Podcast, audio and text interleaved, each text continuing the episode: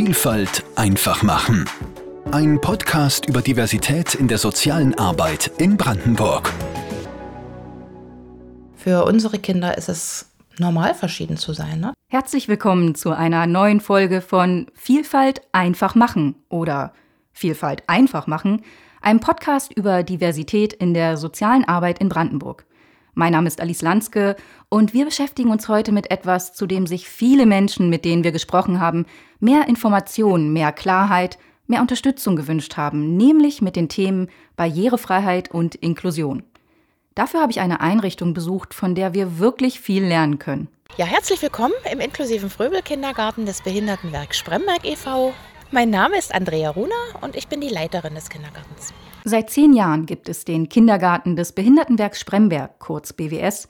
Und obwohl er sich ziemlich im Zentrum der Stadt in Südbrandenburg befindet, hat das niedrige Gebäude inmitten großer grüner Bäume etwas von einer kleinen Oase, wenn man das Ganze zum ersten Mal sieht.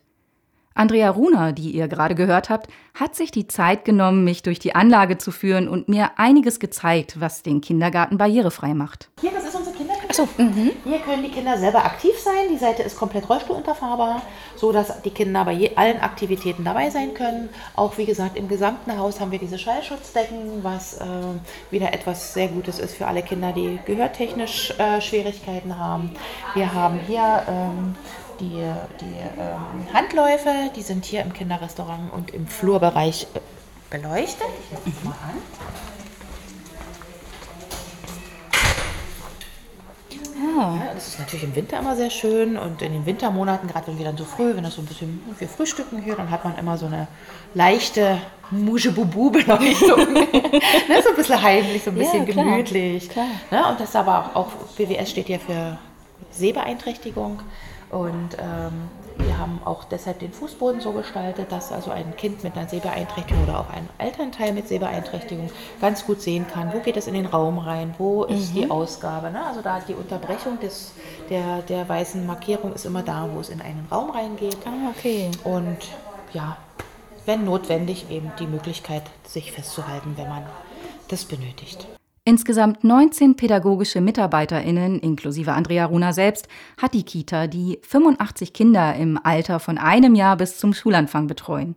Hinzu kommen Beschäftigte der Werkstatt für behinderte Menschen des BWS, die in der Küche arbeiten. Laut Eigenbeschreibung bestehen in der Kita, Zitat, besonders gute Bedingungen für Blind-, Seh-, aber auch für Hörgestörte oder für Kinder mit anderen Handicaps. Das ist ein Wasserklangbett. Äh, diese Matte liegt dann hier davor und äh, das Bett äh, hat Körpertemperatur und da ist ein äh, Lautsprecher mit eingebaut. Ein lauter Lautsprecher ist draußen, einer ist drin. Und wenn die Musikanlage losgeht, dann vibriert das Bett auch. Aha. Und das ist für Kinder, die äh, eben eine schlechte Körperwahrnehmung haben, eine total tolle Sache. Und ich habe das mal vor ganz, ganz vielen Jahren gesehen. Da war ich so begeistert. Da habe ich einen, in der Bauhochschule in Cottbus war das, und da war ein für mich Erwachsener, ein junger Mann, der hat sich aus der Spastik gelöst. Und das war mhm. für mich so ein Erlebnis, wo ich gedacht habe, wow, nach einer halben Stunde waren seine Arme unten und er ist ausgestiegen und Tatsache, ding, waren die Arme wieder um. Mhm. Wo ich gedacht habe, jeder, der mit behinderten Kindern, mit behinderten Menschen arbeitet, sollte sowas haben. Mhm. Mhm. Das ist echt eine ganz tolle Sache. Während der Führung merkt man Andrea Runa an, mit wie viel Engagement sie die Einrichtung leitet. Und wie wichtig ihr Barrierefreiheit und Inklusion sind. Beides Themen, mit denen sie sich seit Jahren beschäftigt. Auf diese Weise hat sie Erfahrungen gesammelt, die sie schon beim Bau der Kita einbringen konnte. Was mir auch aufgefallen ist, als wir jetzt rumgegangen sind, äh, oder das beobachte ich bei Ihnen, ist es so eine Bereitschaft zum, ich nenne es jetzt mal Perspektivwechsel. Und das ist mir gleich am Anfang aufgefallen, als Sie mir erzählt haben. Erzählen Sie einfach selber, wie Sie ge geprüft haben, ob äh, die Einrichtung für Sehbehinderte gut ist. Genau, was haben Sie denn da ja, gemacht? Ja, genau. Also wir haben in unserem Unternehmen eine Reha-Pädagogin und die stand auch ganz dicht an meiner Seite und sie hat mich mit einer Brille äh, ausgestattet, die eine Sehbeeinträchtigung, eine starke Sehbeeinträchtigung simuliert. Und die hatte ich zu jeder Baubesprechung mit dabei. Und selbst meine Architektin hat mich dann schon darauf hingewiesen, hast du sie auch mit, wenn wir den Fußboden ausgewählt haben oder die Wandfarbe ausgewählt haben, die Möbel ausgewählt haben. Also egal, was wir ähm, hier äh, geplant haben, da die Brille war halt immer mit dabei, weil das einfach etwas ist, was man jetzt simulieren muss. Also es war zum Beispiel äh, selbst die weißen Zahnputzbecher ähm, auf einem gelben Brett war ich mir nicht sicher. Sieht man, sieht das wirklich ein, ist das jetzt ein Kontrast? Kann das ein Kind mit einer Sehbeeinträchtigung ja. sehen? Oder greift es dann doch daneben? Nein, und diese Brille hat dann immer bestätigt, ja, hier oder nein, dort müssen wir nochmal nachbessern, hier müssen wir eine andere Farbe auswählen. Ich fand diese Brille so eine wahnsinnig tolle Idee. Sie merken schon, ich komme immer wieder darauf zurück. Aber ist das ähm, vielleicht auch so ein bisschen symbolisch für die, für die Bereitschaft hier, sich eben auf andere Perspektiven einzulassen und eben auch zu gucken, hey, wie, wie fühlt sich ein Raum an für jemanden, der eben vielleicht mhm. sehbehindert, hörbehindert ist, vielleicht autistisch ist oder wie auch immer. Ne? Also mhm. so diese grundsätzliche Offenheit, den eigenen, die eigene Sichtweise zu verändern mal. Das sind Hilfsmittel, die helfen. Aber ich glaube, auch das ist wieder eine Einstellungssache, die äh, die Voraussetzung dafür ist. Ähm, ich muss die Bereitschaft haben und ähm, neugierig, selbst neugierig sein. Mich muss es interessieren, wie, wie geht es denn einem Menschen, äh, der diese Einschränkung hat. Ähm, und das ist einfach etwas, was, was man nicht trainieren kann, sondern das ist etwas, was meine Kollegen mitbringen und wo ich, wie gesagt, sehr, sehr stolz drauf bin. Alles andere Theoretische kann man äh, organisieren, dass man eine Erfahrungsfortbildung äh, macht, wo man alle Hilfsmittel, die es gibt, mal austestet, um einfach auch zu spüren, wie ist es denn, wenn ich einen ganzen Tag im Rollstuhl sitze. Wie wichtig ist auch da das Umlagern, äh, dass man einfach dann mal den Stehständer benutzt oder bestimmte andere Möglichkeiten, je nachdem, welche Bedürfnisse das Kind hat. Aber einfach mal die Erfahrung zu machen, dass man einfach nach 20 Minuten äh, ja ein alles einschläft und man nichts mehr spürt. Das sind Erfahrungen, die aus meiner Sicht wichtig sind um auch hier bedürfnisorientiert arbeiten zu können. Was Andrea Runa hier anspricht, scheint mir zentral zu sein. Natürlich hat sie das Glück, schon bei der Konzeption des Kindergartens, also vor dessen Bau, mit an Bord gewesen zu sein. Sie sagt aber auch, also es bringen die besten baulichen Voraussetzungen nichts, wenn die Grundeinstellung nicht stimmt. Genau. Andrea Runa kommt immer wieder auf die nötige Haltung, die Bereitschaft zum Perspektivwechsel zu sprechen. Sie haben mir ja netterweise die, die Kita gezeigt und ich war wahnsinnig beeindruckt. Aber was mir so aufgefallen ist, ist natürlich, haben Sie den Vorteil, das Haus ist relativ neu. Mhm. Das heißt, Sie konnten Barrierefreiheit schon beim Bau herstellen.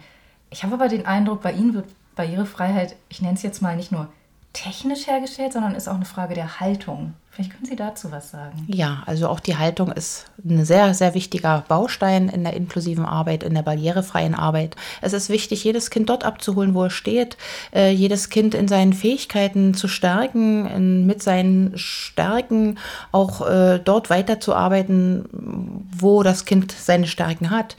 Und ähm, ja, und das bedarf der Einstellung. Ähm, und da bin ich auch ganz stolz, dass ich ein tolles Team um mich herum habe, die genau diese Dinge bedienen, die äh, von ihrer Einstellung her sehr gut mit allen Kindern arbeiten und auch auf kleine, ich sage immer schon die kleinsten äh, Bedürfnisse, die die Kinder haben, sei es der Mittagsschlaf oder sei es ähm, in bestimmten Situationen eine andere Lösung für sich zu haben, das auch zu bedienen und das geht nur mit der richtigen Einstellung. Und da spielt Herz eine große Rolle. Und das ist immer das, was ich auch sage bei jedem Erzieher. Es ist ganz, ganz wichtig, dass ganz viel vom Herzen ausgeht. Und dann natürlich auch die fachlichen Hintergründe, die fachlichen Fähigkeiten, um das auch zu begleiten, um auch zu wissen, was bedeutet das. Und der Methodenkoffer, den ich immer sehr, sehr wichtig finde, um einfach auch so selbst zu wissen, was tue ich bei bestimmten Situationen, aber eben auch die Einstellung. Und wenn die stimmt und ja, man das mit Herz macht, ist schon sehr viel. Neben der Einstellung ist für Andrea Runa aber noch etwas anderes zentral, nämlich eine Neubesetzung des Begriffs Inklusion. Also ich glaube, dass das Wort Inklusion ähm, ja leider sehr negativ belastet ist, da aus meiner Sicht äh, die Inklusion falsch angegangen worden ist. Sie wurde in der Schule begonnen oder das Thema Inklusion kam damals mit der Schulreform äh, ja wurde so, ploppte so auf, das Wort Inklusion. Äh, die Schulen für äh, lernbehinderte Kinder wurden geschlossen und wurden in die Regelschulen mit integriert, was aus meiner Sicht eine sehr gute Sache ist. Man sieht es im Kindergarten, wie gut Inklusion, Integration funktionieren kann. Äh, aber das bedarf, da sind wir wieder bei den Rahmenbedingungen und die funktionieren in Schule leider nicht. Da ist ein Sonderpädagoge für die gesamte Schule zuständig und das ist aus meiner Sicht das, was nicht funktioniert. In unserem Kindergarten ist in jeder Gruppe, wo Kinder mit Beeinträchtigung sind, auch ein Heilpädagoge. Und ich glaube, das ist etwas, was schlecht oder falsch angegangen worden ist. Und deshalb ist auch das Wort Inklusion so in vielen Köpfen etwas, was ja schon verbraucht ist oder auch etwas ist, was eben negativ belastet ist. Inklusion kann gar nicht gut sein, weil es ist alles schlecht. Ne? Es läuft nicht und mein Kind wird nicht gefördert, weil ja nur die behinderten Kinder dort gefördert werden ähm, ja, wenn dort nur ein Lehrer ist, man kann das den Eltern auch nicht übel nehmen. Ich denke, da ist schon sehr viel Wahrheit auch dran. Aber das ist so schade, da vergeben wir uns so viel. Da, das könnte besser laufen. Was vergeben wir uns da genau? Was gewinnen wir denn vielleicht, wenn wir inklusiver denken würden? Was sind so Vorteile? Ich meine, was haben Sie in den zehn Jahren an, an Vorteilen gesehen, an Gewinn? also Gewinn bringt, ist es sehr viel. Einfach auch so dieses Verständnis, so dieses, dieser Umgang miteinander. Für unsere Kinder ist es normal verschieden zu sein. Ne? Das ist äh, einfach ein Spruch, der äh, völlig ja, völlig seine, seine, seine Berechtigung hat, weil jeder von uns ist unterschiedlich und da muss man keine Beeinträchtigung haben. Jeder Mensch hat andere äh, Bedürfnisse, jeder Mensch hat andere Wünsche, jeder Mensch äh, hat andere Sch Schwächen und Stärken. Und ähm, ja, das ist das, was unsere, was die inklusive Arbeit äh, so positiv macht, um wirklich jeden dort abzuholen, wo er steht, jeden dort zu stärken, was er gut kann, dass ich nicht mehr alles können muss, weil das einfach so gefordert wird, sondern das, was ich gut kann, da werde ich auch gesehen und da werde ich äh, gefördert. Und das macht ja man jeder selber weiß, äh, jeder weiß, wie es einem selber geht, wenn ja, wenn man das machen kann, was man mit Leidenschaft macht. Und ähm, das fängt bei den Kleinen an. Und ähm, ja, es ist auch schade, gerade wenn man jetzt bei Gehörlos oder äh, auch blind bleibt, wo es die Sonderschulen in Potsdam und so weiter gibt, wo ich Familien verstehen kann, die natürlich traurig in die Zukunft blicken, wenn sie ihr Kind mit fünf oder sechs äh, in, auf diese besondere Schule geben müssten. Und von daher ist aus meiner Sicht Inklusion das Beste, was es gibt. Aber es braucht ausgebildetes Personal um dem auch gut oder dem gerecht zu werden und die Kinder gut zu fördern. Jeden Menschen in seiner Verschiedenheit wahrzunehmen und zu akzeptieren, auf individuelle Wünsche, Bedürfnisse, Stärken und Schwächen einzugehen, das klingt für mich nach einem Grundprinzip sozialer Arbeit und weniger nach einer Besonderheit von Barrierefreiheit und Inklusion. Aber natürlich lässt sich das leichter sagen, wenn etwa die räumlichen Gegebenheiten so gestaltet sind wie im Fröbel-Kindergarten in Spremberg. Auch Andrea Runa betont im Gespräch, dass neben der Haltung die Rahmenbedingungen stimmen müssen. Bei uns in Spremberg ist es zum Beispiel so, alles, was neu gebaut wird, muss barrierefrei sein. Also da wird schon groß drauf geachtet. Und ich glaube, das ist auch etwas, wo ja, unser Land, unser Staat auch drauf gucken müsste, Politik gucken müsste. Also ja, ich kann zum einen Gesetze machen und sagen, Inklusion ist wichtig und ist auch wichtig. Ähm, aber es bedarf eben auch da finanzielle Mittel. Und äh, eine Inklusion, die nichts kosten darf, funktioniert halt nicht, weil Inklusion kostet definitiv Geld. Das gilt natürlich nicht nur für Kindertagesstätten. Barrierefreiheit kann in allen Bereichen der sozialen Arbeit eine Rolle spielen, sei es in der Schuldnerinnen- oder Migrationsberatung, im Jugendclub oder der Altenpflege. Und natürlich hat Andrea Runa kein Patentrezept wie sich in diesen unterschiedlichen Bereichen Barrierefreiheit oder Inklusion umsetzen lassen. Manchmal könnten aber schon kleine Schritte helfen, wenn die Bereitschaft besteht, die Perspektive zu wechseln. Sei es, indem man sich eine spezielle Brille aufsetzt, um einen Eindruck davon zu bekommen, wie jemand mit einer Sehbehinderung die eigenen Räume wahrnimmt. Sei es, dass man Wände dämmt, um Menschen mit einer Höreinschränkung zu unterstützen. Ja, ich denke schon, dass es da viele Möglichkeiten gibt. Man muss sich mit dem Thema auseinandersetzen. Und ich glaube, die Bereitschaft muss man haben, aber auch die Zeit muss man dafür haben. Auch das ist, glaube ich, ein großer Faktor, wo wir wieder bei dem großen Leistungsdruck sind, wo man äh, gerade, egal mit wem man spricht, in allen Bereichen doch ein sehr hoher Druck äh, da ist. Ähm, sei es, dass viele krankheitsbedingt ausfallen. Das ist schon gerade momentan auch so etwas, wo man sagt, ja, da, dadurch kann ich mir auch vorstellen, dass man dann sagt, ach, jetzt soll ich mich damit auch noch äh, auseinandersetzen. Mein Job ist doch der und der. Ja.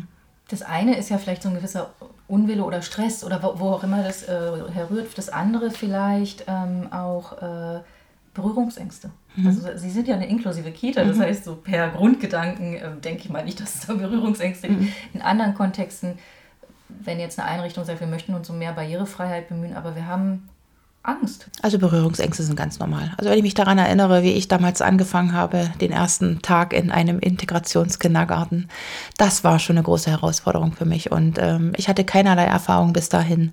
Ja, und das sind einfach, man hat keine Erfahrung.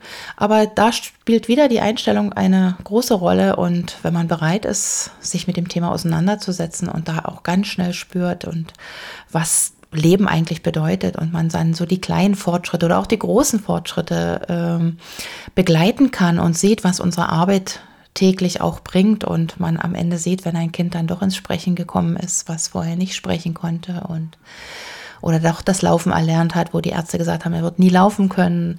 Das sind dann schon Dinge, wo man sagt, man hat, wie gesagt, einen ganz anderen Blick aufs Leben und äh, man und durch diese Erfahrung setzt man sich mit dem Thema unwillkürlich auseinander und äh, weiß dann auch irgendwann, was benötigt man alles dafür und deshalb sind Berührungsängste völlig normal. Fassen wir nochmal zusammen. Für Barrierefreiheit und Inklusion ist es ideal, wenn die individuellen Bedürfnisse aller Nutzerinnen und Nutzer einer Einrichtung schon vor deren Bau berücksichtigt werden können. Dafür müssen die finanziellen Rahmenbedingungen stimmen, ebenso wie für die personelle Ausstattung. Natürlich ist das aber nicht immer gegeben und es ist eben auch nur die eine Seite. Auf der anderen Seite hat uns Andrea Runa ja klargemacht, dass die Grundeinstellung so wahnsinnig wichtig ist. Sie hat dabei wiederholt vom Perspektivwechsel gesprochen. Wir müssen bereit sein, eine andere Sicht einzunehmen, um zu erkennen, welchen Hürden Menschen gegenüberstehen können. Inbegriff einer diskriminierungssensiblen Haltung. Kann man sagen, dass man für Barrierefreiheit, für Inklusion, dass man so eine antidiskriminierende Grundhaltung braucht? Ja, definitiv. Also die braucht man, weil genau das sind ja die Schubladen, die bedient werden in der Diskriminierung, wo man sagt, äh, das sind die Idioten, das sind die Blöden, das ist ja das, was man so draußen hört. Ähm, wenn wir einfach etwas lockerer werden, etwas ähm, im Umgang miteinander mehr auf uns achten würden, auch mal den Gegenüber sehen äh, und nicht so dieses Ellenbogendenken. Ähm, ja, ich glaube, das ist so ganz wichtig, um auch mit Diversität umzugehen. Und ja, also für uns, für unser Team ist es normal, auch da wieder normal verschieden zu sein und freuen uns über Erfahrungen, die wir da sammeln können. Das macht ja auch etwas mit uns, mit unserem Erfahrungsschatz und ja, auch da habe ich wieder ein ganz duftes Team, die dem offen gegenüberstehen. Wir bleiben am Thema dran. In unserer nächsten Folge treffe ich Jonas Kaper vom Verein Sozialheldinnen. Und er verrät uns, wie Barrierefreiheit und Inklusion ganz praktisch gehen.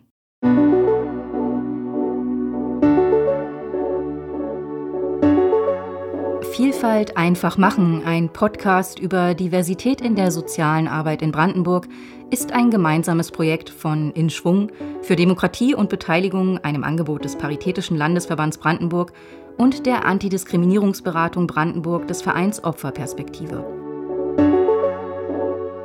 Übrigens, die Antidiskriminierungsberatung bietet Workshops und Beratung zur diversitätsorientierten Organisationsentwicklung an. Weitere Informationen in den Show Notes und auf www.vielfalteinfachmachen.de.